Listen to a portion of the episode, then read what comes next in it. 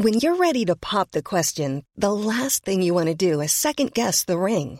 At Bluenile.com, you can design a one-of-a-kind ring with the ease and convenience of shopping online. Choose your diamond and setting. When you find the one, you'll get it delivered right to your door. Go to Bluenile.com and use promo code LISTEN to get $50 off your purchase of $500 or more. That's code LISTEN at Bluenile.com for $50 off your purchase. Bluenile.com code LISTEN.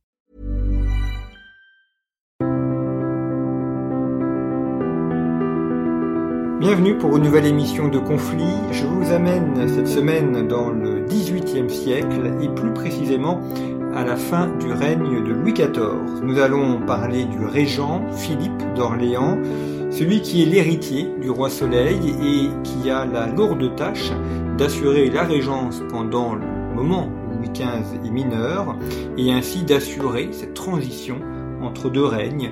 Et nous allons voir donc quelle a été la régence au-delà de ce qu'on en retient souvent, les fêtes, la banqueroute de l'As en 1720, et puis parfois une image un peu négative de Philippe d'Orléans. Nous allons essayer de faire la part des choses, de voir qui il était réellement et également ce que cette période a pu apporter pour l'histoire de France. Pour évoquer le régent, je reçois cette semaine Alexandre Dupilet, qui est euh, docteur en histoire, qui est également euh, agrégé d'histoire et qui a publié plusieurs ouvrages consacrés à la période, notamment une biographie du cardinal Dubois, qui est paru chez Talandier, et qui vient de faire paraître chez Talandier une biographie du régent, le régent, Philippe d'Orléans, l'héritier du roi Soleil.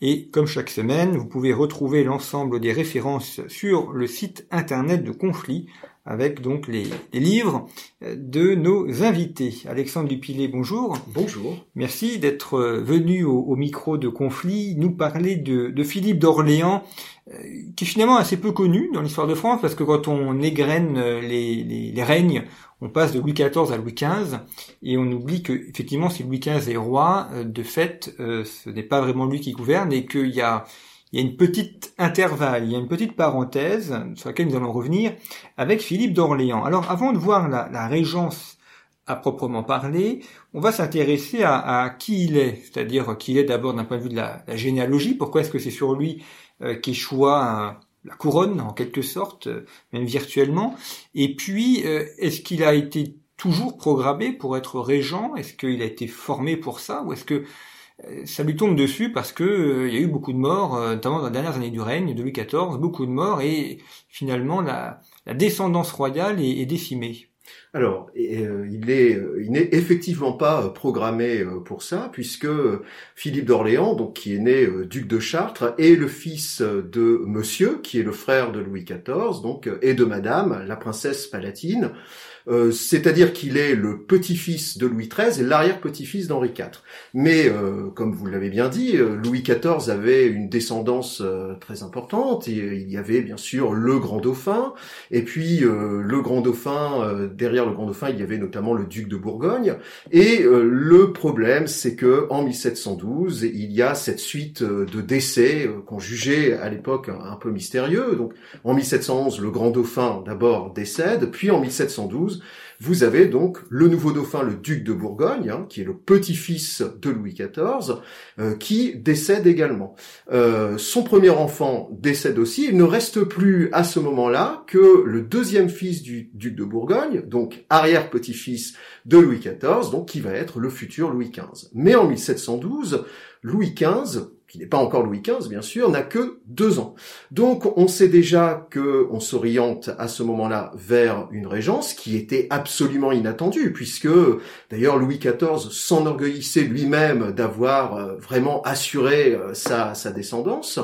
Euh, donc une régence absolument inattendue, mais il faut aussi dire que euh, dans l'ordre de la régence, euh, Philippe d'Orléans, notre héros, n'est toujours pas le premier, parce qu'il y a un dernier petit-fils de Louis XIV qui vit encore et qui est à la cour de France, qui est le duc de Berry, qui lui meurt seulement en 1714. Et c'est donc en 1714 que on imagine que Philippe d'Orléans, qui est le neveu donc de Louis XIV, peut devenir régent. Je signale juste quand même, pour s'y retrouver, qu'il y avait un dernier petit-fils de Louis XIV qui était encore vivant à cette époque, mais qui était déjà occupé, puisqu'il se trouvait en Espagne, et c'était donc Philippe V. Donc à partir de ce moment-là, euh, Philippe d'Orléans est le régent euh, potentiel, euh, mais il faut bien le dire, vous l'avez souligné, il n'a pas du tout été préparé à ça. Il a quand même reçu une excellente éducation, une éducation très poussée grâce à son précepteur qui était Dubois, une éducation, on pourrait dire presque digne d'un roi, parce que euh, ce, petit duc de Chartres, euh, donc euh, Philippe d'Orléans, qui est né donc en 1674, avait vraiment de grandes qualités. il retenait tout facilement, et donc il a reçu une excellente éducation. Cela dit, recevoir une excellente éducation, ce n'est pas être préparé non plus à prendre le pouvoir. C'est assez rare des régences malgré tout dans l'histoire de France. Il n'y a pas eu, sous l'époque euh, moderne, il n'y a pas eu énormément. Alors, il y, en a quand même euh, quelques-unes. Euh, ce qui, en fait, ce qui est assez rare, effectivement, et c'est pour ça qu'on fait quelquefois la confusion. Il y en a quand même eu une euh, à la fin du règne d'Henri IV et sous Louis XIII avec Marie de Médicis, et bien sûr au début du règne de Louis XIV avec Anne d'Autriche. Mais c'est vrai que ce sont les régences qui sont exercées par les mères. Et là, la duchesse de Bourgogne, euh, donc est, la mère de Louis XV, est également morte en 1712. Hein. Vous avez cette suite de décès euh, un petit peu mystérieux. On sait aujourd'hui qu'ils sont décédés de la rougeole, qui avait en fait une épidémie, ce qu'on ne savait pas véritablement déceler à l'époque. Donc, en fait, ce qui est rare, c'est que ça soit surtout quelqu'un d'aussi éloigné du pouvoir qui puisse prétendre à devenir régent. Ce qui est donc le cas de Philippe d'Orléans, qui est quand même assez, euh, qui n'est que le neveu entre guillemets de Louis XIV et donc un cousin de Louis XV. C'est extrêmement codifié la régence dans la, enfin quand quand, quand ça s'est déclaré donc à la mort de Louis XIV, il y a il n'y a pas de sacre évidemment parce qu'il n'est pas roi, mais il y a une codification particulière. Il, y a, il est nommé régent. Il y a, comment comment il acquiert ce, statut? Alors euh, c'est euh, alors c'est une grande question parce que euh, oui il y a des codes et en même temps tout est possible. Euh, c'est d'ailleurs ce qui pose problème à Philippe d'Orléans en 1714. Il a, euh, il a des concurrents en fait potentiels. Euh, on peut aussi exercer une régence sans qu'il y ait de régent, c'est-à-dire seulement avec un chef du conseil de régence ou un, lieutenant général du royaume. quand vous avez en fait les, les maires qui sont encore vivantes, finalement, on peut dire que c'est assez codifié.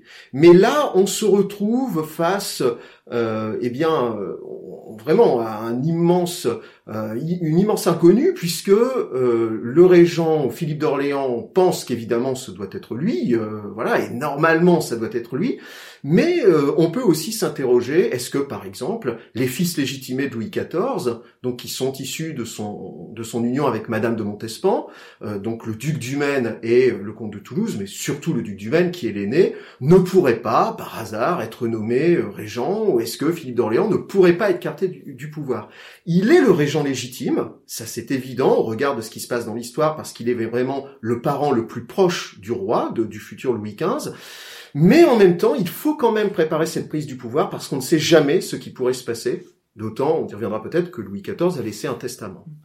Et donc, il a fallu innover pour les juristes de l'époque dans la enfin innover au sens où il a fallu, enfin il n'y a pas de précédent, donc il a fallu créer quelque chose. Pas véritablement, parce qu'en fait euh, Louis XIV avait euh, d'une certaine manière préparé euh, la manière dont devait se dérouler la prise du pouvoir euh, pour la régence, puisqu'il avait laissé un testament. Euh, donc qui a été fait en, en 1714 et que ce testament il l'a donné au Parlement de Paris. Alors les parlements, on le sait euh, à l'époque, ce sont, euh, ça n'a rien à voir avec aujourd'hui, hein, ce sont des cours de justice d'abord, euh, c'est leur principal travail. Après, les parlements peuvent aussi se prononcer quelquefois sur les édits royaux. et donc, ils peuvent faire ce qu'on appelle des remontrances, c'est-à-dire demander au roi de changer ses édits. Alors soyons très clairs, Louis XIV, euh, lors de, sa prise du pouvoir en 1661, et après en fait il y a eu aussi euh, des édits qui ont été euh, qui ont sanctionné cette décision, Louis XIV avait dit qu'il n'écouterait pas les remontrances des parlements, et notamment du Parlement de Paris, donc il ne s'est rien passé sous son règne. mais normalement, les parlements peuvent avoir ce rôle à jouer. Et là, pour revenir vraiment à, ce qui nous intéresse, Louis XIV, en confiant son testament au Parlement de Paris, lui donne un pouvoir qui est essentiel puisque euh, c'est euh, le Parlement qui doit ouvrir le testament et qui a pouvoir de se prononcer dessus. Cela dit, euh, c'est très complexe, mais il y a eu plusieurs choses envisagées. On a même envisagé à un moment, en tout cas Philippe d'Orléans et, Saint-Simon, qui était un peu son, conseiller, vraiment son principal conseiller dans cette période très courte entre 1714 et 1715, euh, ont même envisagé d'en appeler aux États généraux. Voyez, là, on aurait vraiment eu qui ne s'était pas réuni depuis un siècle. Mais finalement, les choses sont assez balisées par Louis XIV, qui lui a confié ce testament au Parlement de Paris. Donc Philippe d'Orléans euh, devient le régent, donc ça veut dire qu'il va avoir à la fois la charge de gouverner le royaume et aussi de préparer la montée sur le trône du jeune Louis XV, qui est le roi. Oui. Et, quel est le justement le, rapport, enfin dans l'autorité entre le roi et le régent euh, alors, Quand Louis, XV est, tout jeune, on peut supposer qu'il n'a pas beaucoup d'autorité personnelle, mais enfin c'est malgré tout le roi.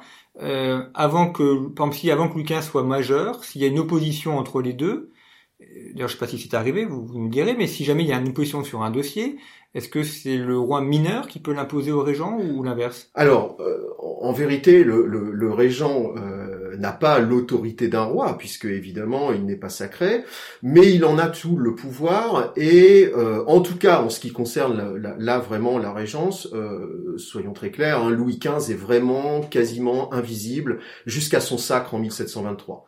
Donc on voit que c'est vraiment euh, Philippe d'Orléans qui, qui gère les affaires du royaume, et vraiment il n'y a pas il n'y a pas d'opposition. Après, sur les affaires politiques, il me semble que le roi est et, en tout cas, euh, s'il y avait pu y avoir un conflit, le roi est insuffisamment préparé euh, à cet âge, euh, donc pour véritablement s'opposer à, au régent ou à celui qui, qui pourrait effectivement faire la régence. Ce n'est plus évidemment du tout la même chose à partir du moment où les rois ont 13 ans et donc sont majeurs et peuvent véritablement gouverner. Là, c'est autre chose. Alors, on va s'intéresser dans la suite de l'émission jusqu'à à la régence proprement dite, huit années, ce qui est finalement assez court et en même temps on peut faire beaucoup de choses en huit ans aussi.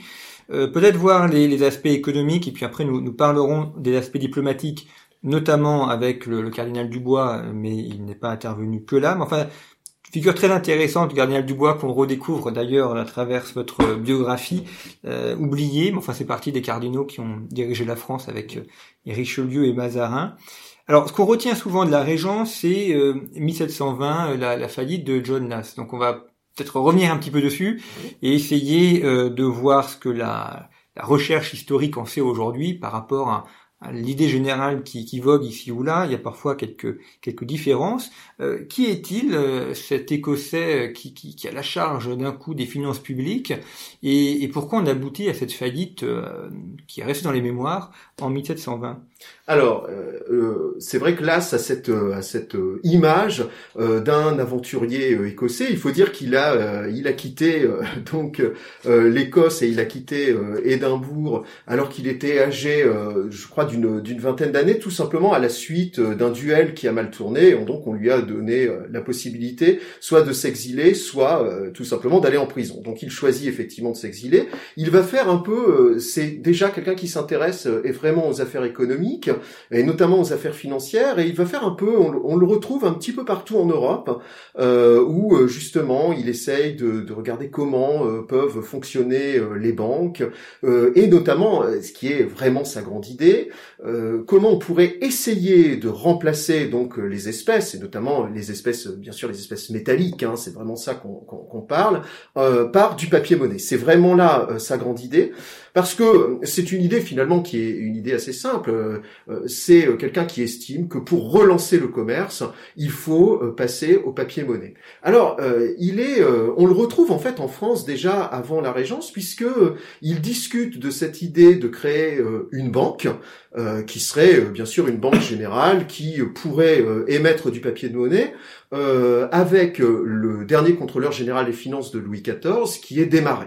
Et puis euh, le projet est déjà bien abouti, finalement ça n'avance pas, euh, tout simplement parce que Louis XIV décède. Mais déjà, euh, on voit que John Lass avait, on dit Lass ou l'eau, hein, Lass à l'époque, là aujourd'hui, euh, John, euh, John Lass avait déjà euh, une idée de ce qu'il voulait faire, très très claire, et puis il, il a été voir Philippe d'Orléans avant même que celui-ci ne devienne régent. Donc on voit aussi qu'il y a derrière tout cela une, une préparation donc de la régence.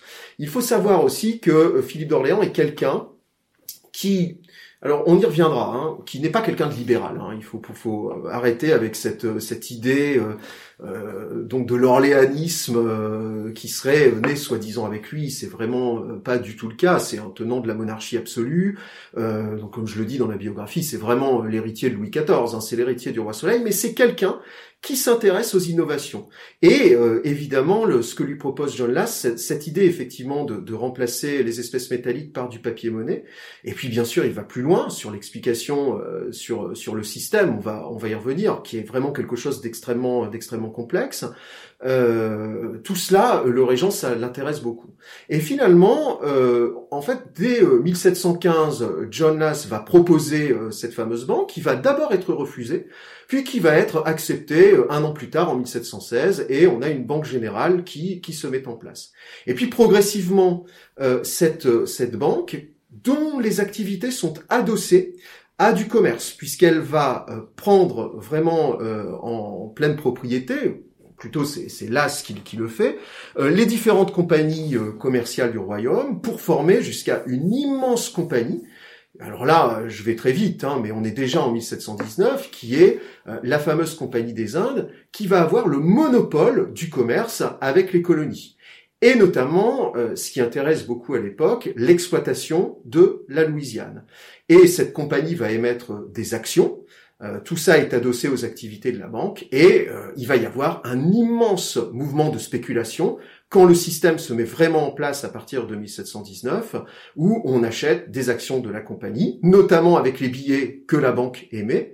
Euh, et il ne faut pas oublier en plus que euh, l'ensemble du système fiscal était aussi contrôlé par la compagnie. C'est-à-dire que tout ce qui était impôt indirect, et notamment euh, tout ce qui est ferme, et impôt direct, était aussi euh, donc euh, contrôlé par la compagnie et par John Loss, John, John Law, pardon, qui est à ce moment-là le contrôleur général des finances. Mais là, nous sommes vraiment en 1719-1720, et tout cela se met en place progressivement, avec derrière un Philippe d'Orléans qui euh, vraiment encourage euh, cette activité presque envers et contre tout, et notamment euh, envers ses, contre ses premiers ministres des Finances, ceux qu'il avait notamment nommés en 1715 pour s'occuper de, de l'économie. Donc on a une entreprise qui fait de, du commerce colonial, en, en Louisiane notamment, et, et cette entreprise privée donc s'occupe à la fois de la fiscalité et et, son revenu et son, son, bénéfice permet de gager une nouvelle monnaie. C'est exactement ça. On est vraiment dans du conflit d'intérêts. Hein. Je veux dire, on pourrait vraiment absolument plus faire ça aujourd'hui. Je ne sais pas si vous imaginez, on a un ministre des Finances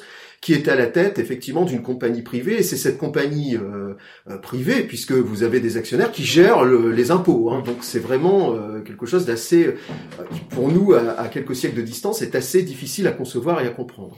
Et donc ça, ça s'effondre en, 1720 parce que la compagnie elle-même fait faillite?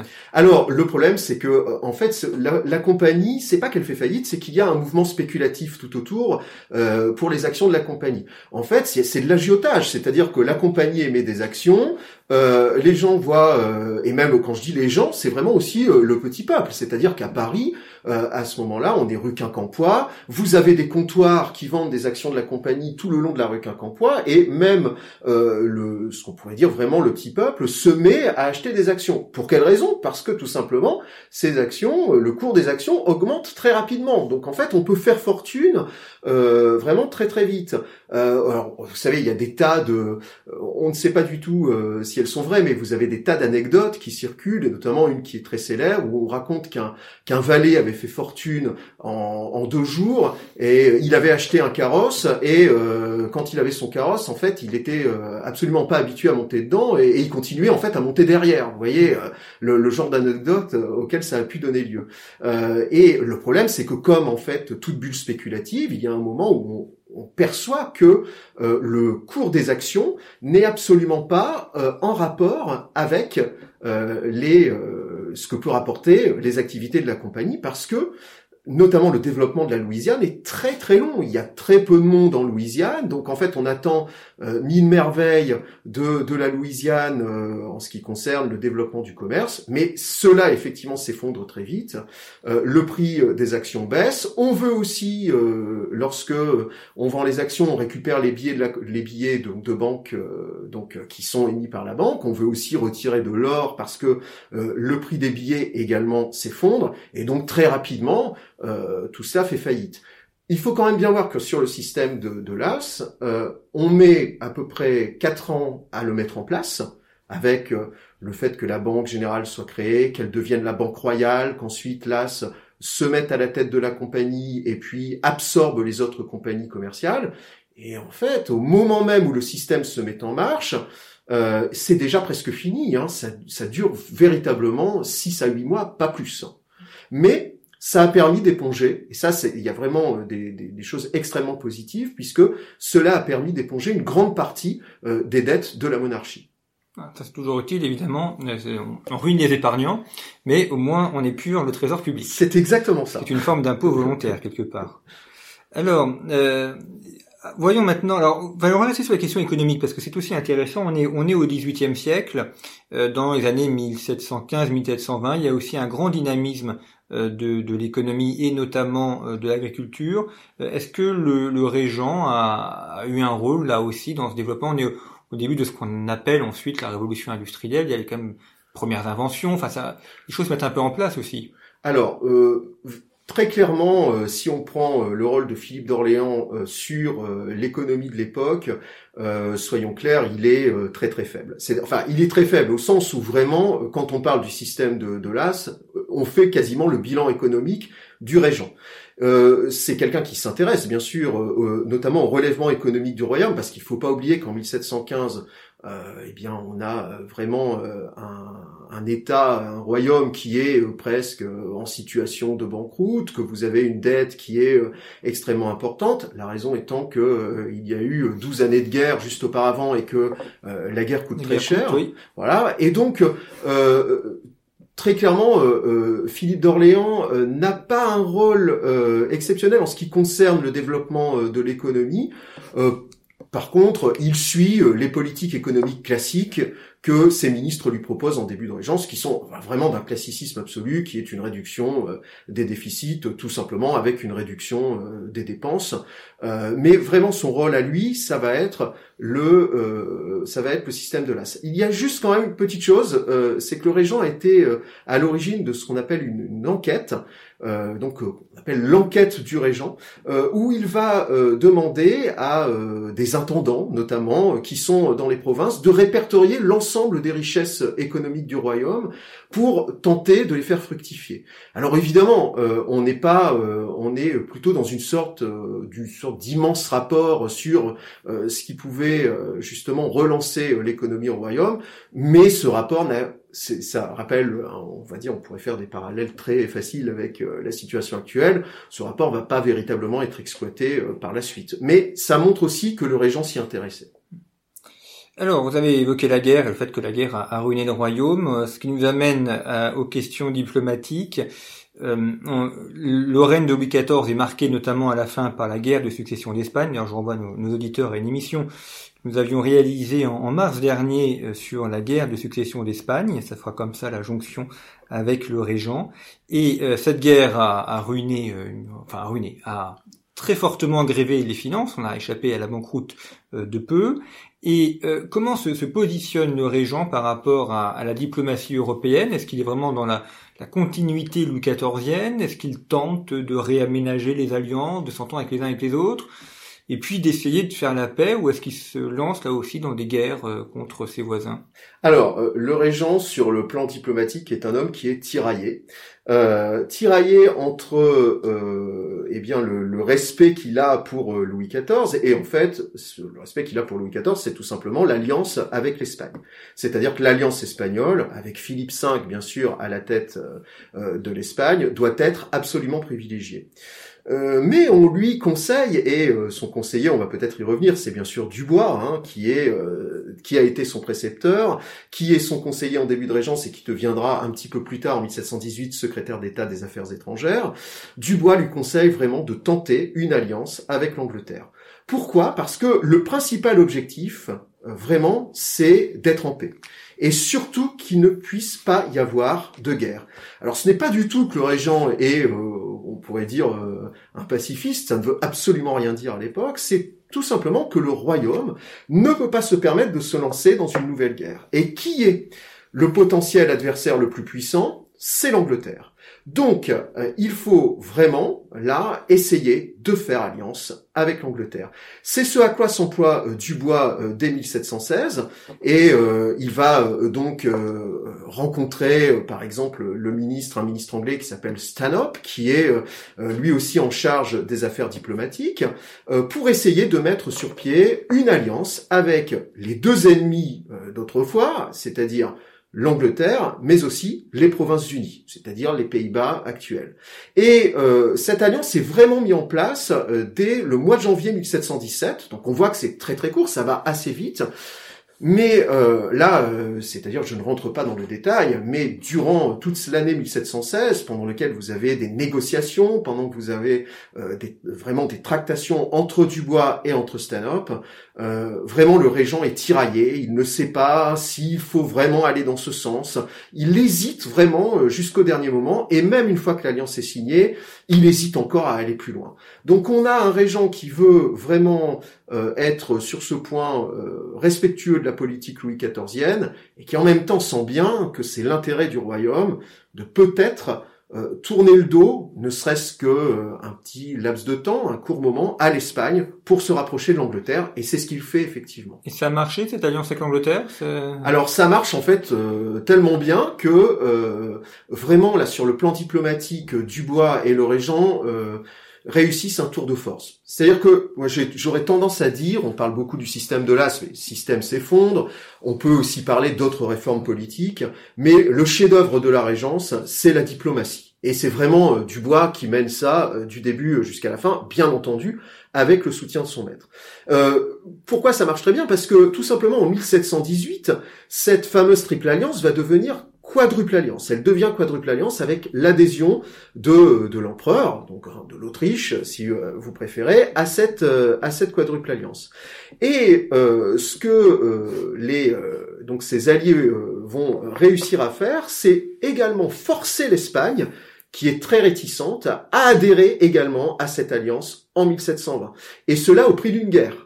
C'est-à-dire que euh, le régent pose un ultimatum donc à son cousin, à Philippe V, en lui expliquant que s'il décide de ne pas adhérer euh, à la quadruple alliance, il va avoir la guerre. Et c'est ce qu'il fait durant l'année 1719. C'est une guerre qui est extrêmement courte, euh, qui est juste, euh, je dirais pas non plus que c'est une guerre euh, de pacotille, hein, attention, il y a des combats, mais qui sert juste à montrer à Philippe V qu'il ne peut pas rester seul, et ils vont, finalement, Dubois et Philippe d'Orléans réussissent ce tour de force absolu de quadrature du cercle, de mettre en place une alliance qui réunit à la fois l'Angleterre, les Provinces-Unies, l'Autriche, la France, l'Espagne, et même juste après, ils vont faire une, alliance encore plus proche, euh, qui euh, est plus ou moins secrète entre l'Angleterre, l'Espagne et la France. Et euh, ceci notamment finit par se traduire par, parce qu'en France hein, tout finit par un mariage, donc par en tout cas les fiançailles du petit Louis XV avec euh, donc la petite infante d'Espagne, la fille du roi d'Espagne, Marianne Victoire, qui euh, à cette époque n'est âgée que de 4 ans. Euh, ce qu'on a très bien raconté dans, dans Chantal Thomas, dans l'échange des princesses, hein, qui effectivement... Est, mais le mariage n'a pas jusqu'au bout, puisque Alors, Louis XV n'épouse finalement une... une bien sûr, en fait, le, le problème, c'est que après 1723, vous avez absolument raison, le mariage, effectivement, va être ébrisé, et donc ça n'ira pas jusqu'au bout, mais N'empêche que si on, s'arrête vraiment à ce que euh, fait le régent, on arrive vraiment en 1723 et puis euh, même finalement après, euh, vous avez effectivement, vous avez sous le règne de Louis XV bien sûr, vous avez les guerres, effectivement, succession d'Autriche, etc.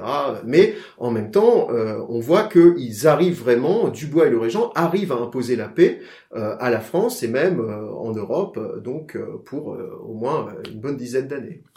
Alors, le cardinal Dubois, on a, beaucoup cité son nom. On va revenir un petit peu sur lui parce que c'est un, personnage extrêmement intéressant. Euh, avec Richelieu, avec Mazarin, il fait quand même partie, et, et de Fleury aussi, fait partie de ces cardinaux qui ont, qui ont eu un rôle extrêmement important, une sorte de premier ministre en quelque sorte, enfin d'homme politique majeur. Euh, qui est-il euh, Dubois? Vous voyez, qui était précepteur de Philippe d'Orléans, donc il s'est retrouvé là euh, un peu par hasard, enfin par hasard en tout cas, il a été porté par euh, le hasard et, par la chance aussi d'être précepteur du futur régent. Euh, lui, c'est un, un, prêtre, un homme d'église, et il a été formé comment? Et on voit très bien dans votre ouvrage d'ailleurs une très grande intelligence et une capacité à, à, gouverner de manière tout à fait correcte. Alors, c'est euh, c'est un petit abbé d'abord qui euh, ne n'a pas prononcé ses vœux, donc qui n'est pas euh, prêtre et qui ne devient en fait prêtre que lorsqu'il devient euh, archevêque de Cambrai. Donc vous voyez en 1720. Donc en fait, il reste abbé jusqu'à il va effectivement prononcer ses vœux seulement en 1720. donc c'est un il vient de Brive D'accord? Donc c'est un Corésien. Euh, il est fils d'apothicaire. Euh, alors, fils d'apothicaire, euh, euh, à cette époque-là, ce ne sont pas des, des gens hein, qui roulent effectivement sur l'or, mais qui montrent justement quelques qualités pour les études et qui va justement venir étudier à Paris. Et puis, c'est en fréquentant différents milieux, là, vous avez absolument raison, hein, c'est tout simplement du hasard ou de la chance, qu'il va rentrer dans l'entourage de celui qui n'est à l'époque que le duc de Chartres, donc le, futur Philippe d'Orléans, d'abord en tant que répétiteur, hein, c'est-à-dire vraiment il faisait répéter ses leçons, et puis, euh, quand le premier précepteur de Philippe de Chartres euh, va euh, meurt, eh bien c'est Dubois qui, à ce moment-là, prend la suite. Mais effectivement, il est très proche de son maître. Cela devient son principal conseiller lorsque Philippe d'Orléans grandit, mais il n'est pas du tout appelé à un rôle politique. Et en revanche, quand même dès, euh, dès la régence, c'est quelqu'un qui sait saisir sa chance et sa chance passe vraiment par euh, euh, la diplomatie. Alors il a vraiment une très grande intelligence, il est extrêmement clairvoyant.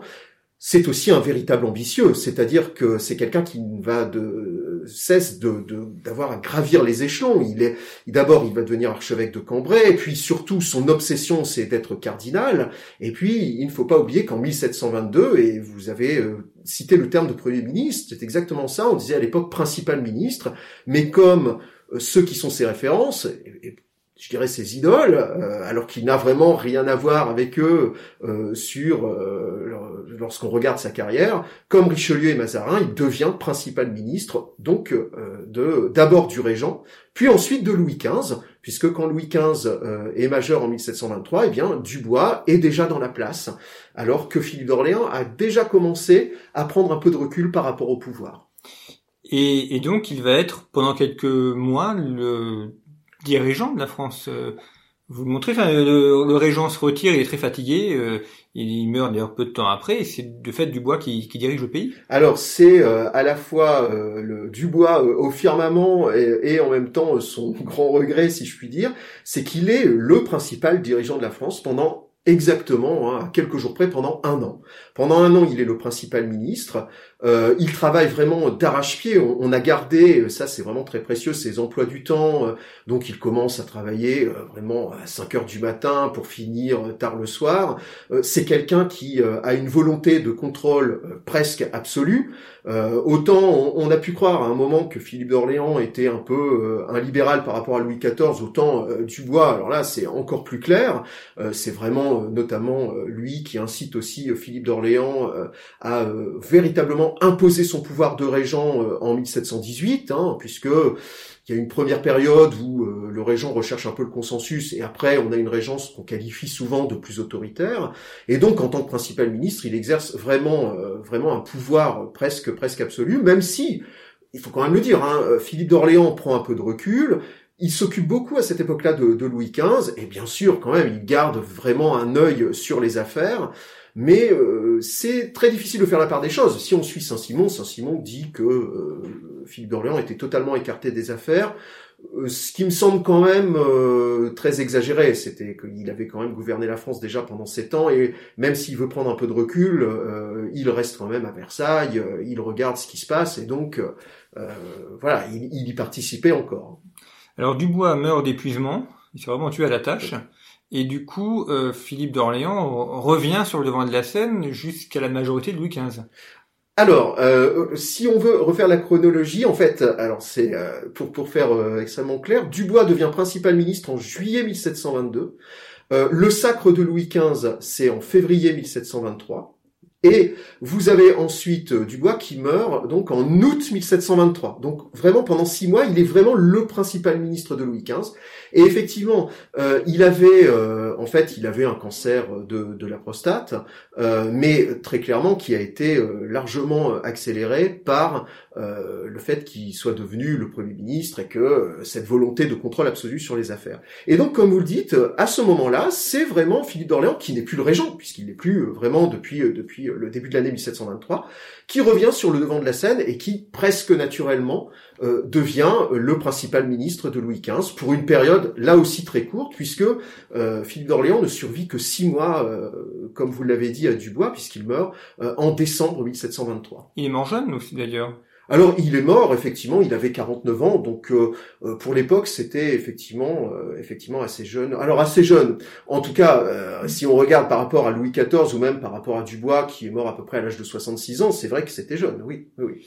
Et une fois que Philippe d'Orléans décède, parce que Louis XIII il a 13 ans, donc ça, ça reste quand même quelqu'un de très jeune. Alors Louis XV a Louis XV, 13 ans, voilà. Louis XV a 13 ans. Oui. Euh, il prend quelqu'un pour le remplacer ou que comment serait le Oui, alors en fait, ce, le, le il, y a une hésitation. Euh, on se demande si ce n'est pas le fameux précepteur de Louis XV qui euh, peut prendre le pouvoir, parce que bien sûr à 13 ans, euh, on voit pas du tout Louis XV exercer exercer le pouvoir. Et donc c'est le duc de Bourbon, donc qui est un descendant du Grand Condé, euh, qui euh, a participé aussi euh, très activement à la Régence, hein, qui a été au Conseil de Régence avec Philippe d'Orléans, qui a été aussi dans l'administration du Conseil de la Guerre, qui est resté bien sûr au Conseil, vraiment au Conseil de Régence jusqu'à ce que celui-ci celui s'arrête en 1723, qui devient en fait le, le, le, premier ministre de, de Louis XV, jusqu'en 1726 où Fleury à ce moment-là va l'écarter. Alors, on parlera de plus en détail de Louis XV une autre fois. On pourra lui consacrer une émission aussi parce que c'est également passionnant. Mais enfin, il nous reste quelques minutes pour euh, rester sur euh, Philippe d'Orléans. Alors, on va évoquer aussi les aspects culturels parce que alors on associe toujours la Régence à la faillite de l'As qu'on a évoqué, et puis à la fête. Alors il y a ce célèbre film de euh, Bertrand Tavernier, mais est-ce que ça aussi c'est quelque chose qui est vraiment le propre de cette période? On a l'impression d'un c'est un peu l'image d'Épinal, dernière année de Louis XV, Louis, XIV très triste et, très sombre, et puis euh, explosion de couleurs et de joie. Euh, et pendant la Régence, on a l'impression que les gens font la fête tout le temps. Hein. Alors qu'en est-il de l'état des choses? Est-ce qu'on est effectivement dans cette ambiance très festive? Alors, il faut bien admettre que euh, on est dans une ambiance qui est quand même festive. Alors, ce qui n'empêche pas que vous avez de la misère, ce qui n'empêche pas que vous avez des événements comme la peste de Marseille euh, en 1720, mais c'est vrai que euh, en 1715 vous avez une forme de relâchement euh, où les gens effectivement vont respirer, où vous avez à voir. Alors, ce qui incarne vraiment aussi les fêtes, c'est les balles de l'opéra qui sont créées au tout début de la Régence, où on peut on peut se rendre durant la période de carnaval, que l'on soit issu de la noblesse ou que l'on soit issu du, du petit peuple. C'est vrai, hein, il faut le reconnaître, il y a une forme de, respiration euh, sous, euh, sous la Régence. Alors on dit aussi c'est le début des Lumières. Alors c'est vrai que euh, ceux qui vont faire le siècle des Lumières font aussi leurs premières armes sous la Régence. Hein. C'est vraiment le cas de Voltaire. On commence aussi à voir apparaître Montesquieu. On commence aussi à voir Marivaux. Cela dit, il faut quand même euh, rester prudent. Euh, par exemple, euh, lorsque l'on va, lorsqu'on regarde les, pièces qui se jouent, donc dans les théâtres et tout ça, c'est quand même encore des voilà les, grandes tragédies, que ce soit de Racine ou de Corneille, ou encore pour les opéras, même si on voit bien sûr apparaître, et ils tiennent quand même le haut du pavé, des musiciens aussi importants que Gluck, que Campra. C'est quand même encore Lully qui a beaucoup de succès. On est vraiment toujours euh, avec la Régence dans cette dans cet entre-deux, euh, c'est-à-dire vraiment cet entre-deux règne. Euh, on est entre le grand siècle et le siècle des Lumières. On voit bien qu'on est dans une période de transition, mais il y a une véritable respiration. Mais attention, vraiment la présence, je dirais, tutélaire, en tout cas l'ombre du roi Soleil, est encore très présente dans la France de la Régence. Vous avez évoqué la, peste de Marseille, Alexandre Dupilé. Alors évidemment, dès qu'on parle d'épidémie, maintenant, on, repense à ce qu'on on vit depuis un an avec le coronavirus, mais euh, vous avez évoqué en début d'émission le fait qu'une très grande partie de la famille royale est décédée de la rougeole, euh, la peste de Marseille, donc ça nous montre aussi que la, la maladie est omniprésente. Il y a des maladies, la rougeole qui maintenant est quelque chose de, bénin, euh, mais qui n'était pas euh, à l'époque. Euh, donc c'est bien aussi de rappeler que, c'est une des vertus de l'histoire qui est, maîtresse de vie, que l'épidémie a toujours fait partie de la de vie des sociétés, de la société française et, des sociétés européennes. La, peste de Marseille ne touche que Marseille. Justement, le régent est, est assez prompt dans la gestion de la ville. Il, il fait fermer la ville et puis il attend euh, que ça, ça se passe. Oui, alors on peut on peut effectivement euh, le dire. De, C'est-à-dire que c'est vraiment donc la Provence en fait qui euh, qui est touchée. Euh, c'est vraiment un sujet qui est absolument passionnant, la peste de Marseille.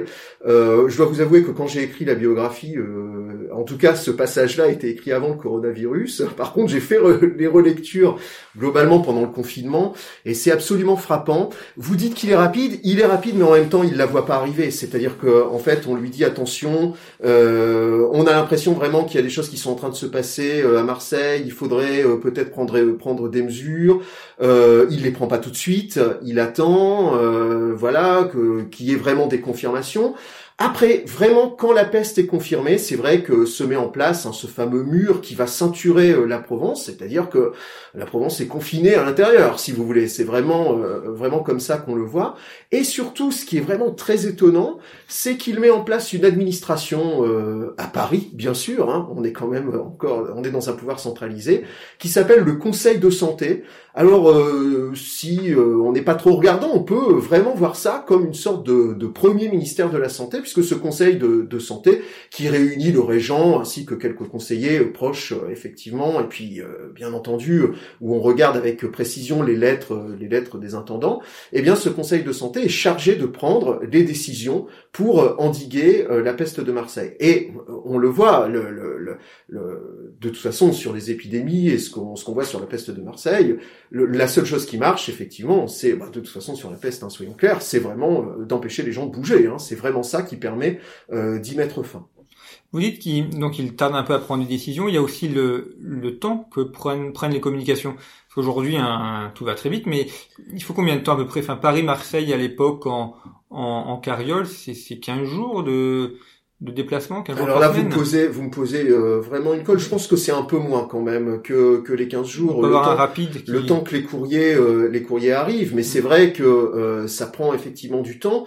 Et ce qu'on voit justement à cause de ce de ce temps, c'est c'est que justement le il y a une, une, forme de tension, en tout cas au début, et un manque de coordination entre le pouvoir central et le pouvoir local. C'est-à-dire que notamment le pouvoir local essaye de prendre des mesures, que le pouvoir central ensuite, donc le régent en prend, euh, mais euh, qu'elles viennent se rajouter déjà au train de mesure. Et puis il y a un moment, avec la mise en place du Conseil de santé, où euh, Philippe d'Orléans tape un peu du poing sur la table, et c'est vraiment le pouvoir central qui va prendre les mesures. Mais c'est vrai que le, voilà, ça n'a rien à voir la difficulté d'avoir les informations. Effectivement, il se passe, il se passe beaucoup de temps.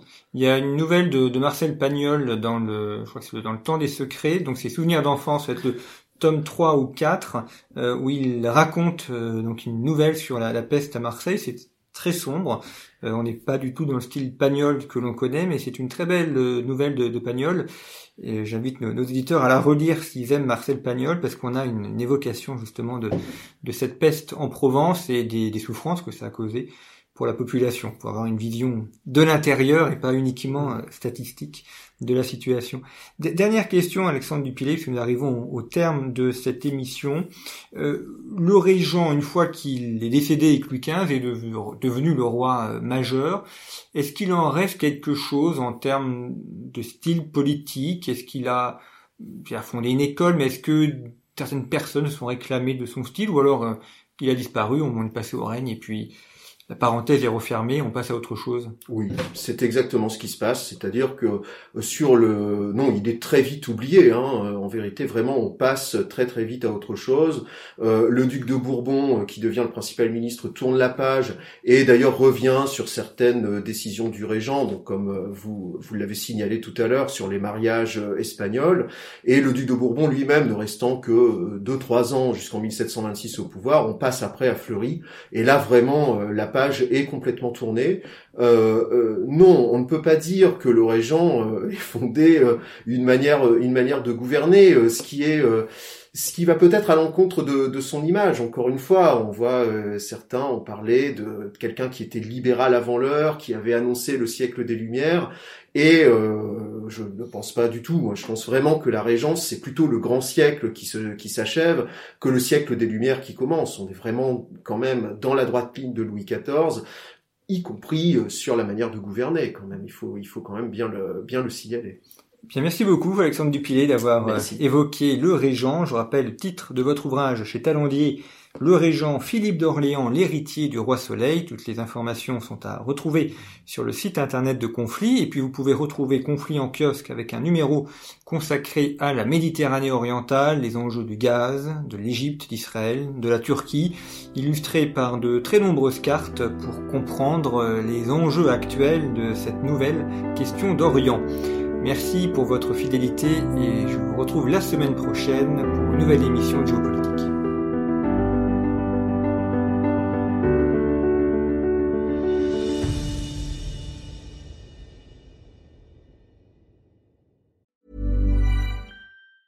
Hey, it's Danny Pellegrino from Everything Iconic.